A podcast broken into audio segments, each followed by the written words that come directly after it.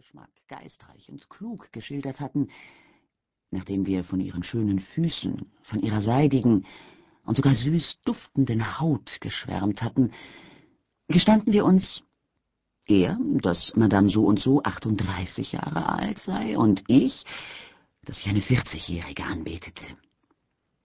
Als wir so beide eine gewisse unbestimmte Angst losgeworden waren, erschöpften wir uns in neuen Geständnissen, da wir uns ja als Mitbrüder in der Liebe ansahen. Dann handelte es sich darum, wer von uns beiden ein glühenderes Gefühl empfände. Der eine hatte einmal einen Weg von 200 Meilen gemacht, um mit der Geliebten eine Stunde lang zusammen zu sein. Der andere hatte riskiert, in einem Park für einen Wolf gehalten und niedergeschossen zu werden, um sich zu einem nächtlichen Rendezvous einzufinden.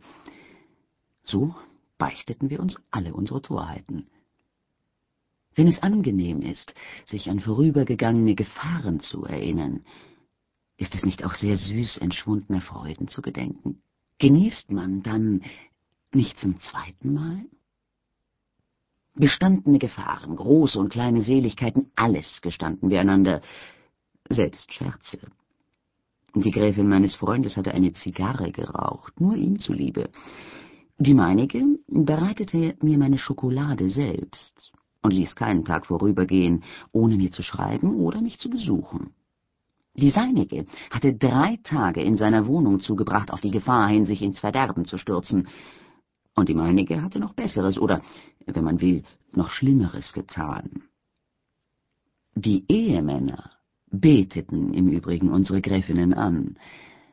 Sie waren von dem Reiz, den alle liebenden Frauen ausströmen, gefesselt. Und vorschriftswidrig töricht, bedeuteten sie für uns gerade so viel Gefahr, wie nötig war, um unsere Genüsse noch zu steigern. Nur wie schnell der Wind unsere Worte und unser fröhliches Lachen davontrug. Als wir in Puy anlangten, prüfte ich sehr genau die Persönlichkeit meines neuen Freundes. Ich war schnell überzeugt, dass er sicherlich sehr ernsthaft geliebt würde. Man stelle sich einen jungen Mann von mittlerem, aber sehr wohlproportioniertem Wuchse vor, mit einem angenehmen, ausdrucksvollen Gesicht. Er hatte schwarzes Haar und blaue Augen. Seine Lippen waren leicht gerötet, seine Zähne weiß und wohlgebildet. Eine reizvolle Blässe hob seine feinen Züge noch mehr hervor. Seine Augen waren von leichten, dunklen Ringen umzogen, als ob er eine Krankheit überstanden hätte. Nimmt man dazu, dass er weiße, schön modellierte und wie bei einer hübschen Frau gepflegte Hände besaß, dass er sehr gebildet erschien und geistvoll war, so wird man zugestehen müssen, dass mein Reisegenosse dazu angetan war, einer Gräfin Ehre zu machen. Mehr als ein junges Mädchen hätte ihn gewiss gern zum Manne genommen, denn er war Vicomte und besaß eine Rente von zwölf bis fünfzehntausend Franken, umgerechnet das, was er noch zu erwarten hatte. Eine Meile hinter Pouilly stürzte die Diligence um. Mein unglücklicher Kamerad glaubte, sich in Sicherheit bringen zu können, wenn er auf ein frisch beackertes Feld hinübersprang, anstatt, wie ich, sich an die Sitzbank anzuklammern und das Umfallen mitzumachen. Ich weiß nicht, ob er schlecht absprang oder ausglitt, aber der Wagen stürzte auf ihn und er wurde zerschmettert. Wir brachten ihn in das Haus eines Bauern. Mitten zwischen dem Stöhnen, das ihm seine furchtbaren Schmerzen auspressten, konnte er mir noch die Erfüllung eines Vermächtnisses ans Herz legen, dem der letzte Wunsch eines Sterbenden ein geheiligtes Siegel aufprägte. Mitten in seinem Todeskampfe wurde das arme Kind in all der Unschuld, die in seinem Alter so oft zu finden ist, von dem Gedanken an den Schrecken gepeinigt, der seiner Geliebten eingejagt werden würde, wenn sie seinen Tod plötzlich aus der Zeitung erführe.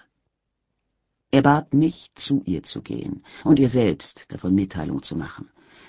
Dann ließ er mich einen Schlüssel suchen, den er an einem Bande auf der Brust trug. Ich fand ihn halb ins Fleisch eingebohrt. Der Sterbende ließ keine Klage laut werden, als ich ihn so sanft wie nur möglich aus der Wunde, die er gemacht hatte, herauszog. Als er mir alle erforderlichen Aufklärungen gegeben hatte, wie ich bei ihm in Charité-sur-Loire die Liebesbriefe seiner Geliebten an mich nehmen sollte, und nachdem er mich beschworen hatte, sie ihr zu übergeben, konnte er mitten im Satz nicht weitersprechen und gab mir nur mit einer Geste zu verstehen, dass mir der verhängnisvolle Schlüssel für die Erfüllung meiner Mission als Ausweis bei seiner Mutter dienen sollte.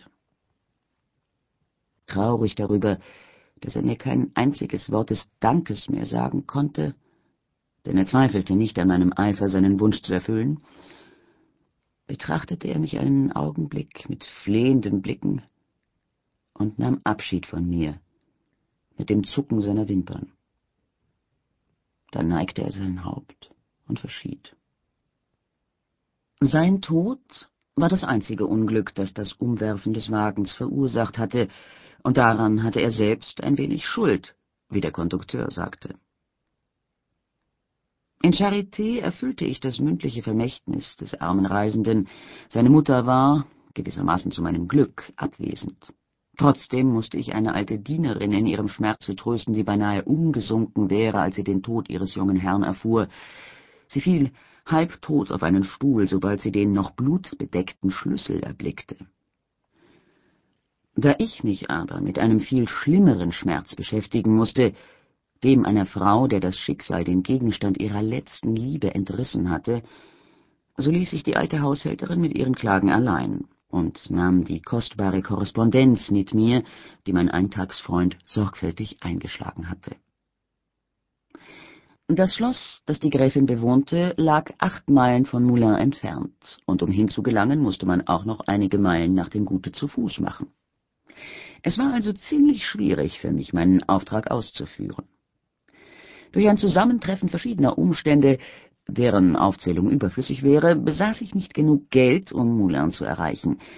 Gleichwohl beschloss ich in meiner jugendlichen Begeisterung, den Weg zu Fuß zu machen, und zwar eilig, um der Verbreitung der bösen Nachricht, die so schnell vor sich zu gehen pflegt, zuvorzukommen. Ich erkundigte mich nach dem kürzesten Wege und ging auf den Fußsteigen des Bourbonnais, indem ich sozusagen einen Toten mit mir schleppte. Je näher ich dem Schloss von Montpersan kam, umso schrecklicher erschien mir die eigenartige Pilgerfahrt, die ich unternommen hatte. Meine Fantasie spiegelte mir tausende von romantischen Bildern vor. Ich stellte mir alle Situationen vor, in denen ich Madame von Montpersan oder, um der romanhaften Poesie zu genügen, der so sehr geliebten Juliette des jungen Reisenden begegnen könnte. Ich dachte mir geheimnisvolle Antworten auf Fragen aus, von denen ich annahm, dass sie mir gestellt werden könnten. An jeder Waldesecke, an jedem Hohlweg wiederholte sich die Szene von Sosias und seiner Laterne, der er den Schlachtbericht abstattet. Wie ich zu meiner Schande gestehen muss, dachte ich zunächst nur an mein Auftreten, an meine geistreichen Worte, an die Gewandtheit, die ich entwickeln wollte. Erst als ich mich auf dem Gute selbst befand, traf mich eine Erwägung wie ein Blitzstrahl, der einen Schleier grauer Wolken durchdringt und zerreißt. Welche schreckliche Nachricht sollte ich einer Frau bringen, die in diesem Augenblick ganz mit ihrem jungen Freund beschäftigt war, die von Stunde zu Stunde auf namenlose Freuden hoffte, nachdem sie sich tausendfach Mühe gegeben hatte, um ihn in unverdächtiger Weise empfangen zu können.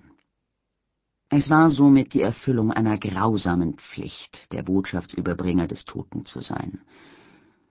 Und so beschleunigte ich meine Schritte, wobei ich mich beschmutzte, wenn ich in dem Kot der Wege der Bourbonnais stecken blieb. Ich erreichte nun bald eine große Kastanienallee, an deren Ende die Massen des Schlosses von Montpersan sich gegen den Himmel wie dunkle Wolken mit hellen, fantastischen Rändern abzeichneten. Als ich an der Tür des Schlosses anlangte, fand ich sie vollkommen offenstehend. Dieser unvorhergesehene Umstand störte meine Pläne und Voraussetzungen. Nichtsdestoweniger trat ich mutig ein und sah bald neben mir zwei Hunde, die wie wahre Dorfköter bellten. Auf diesen Lärm hin kam ein dickes Dienstmädchen herbeigelaufen, und als ich ihr gesagt hatte, dass ich die Frau Gräfin sprechen wollte, zeigte sie mit der Hand auf die Baumgruppen eines englischen Parks, der sich um das Schloss herumzog, und antwortete mir, »Die gnädige Frau ist äh, dort.« »Danke«, sagte ich ironisch.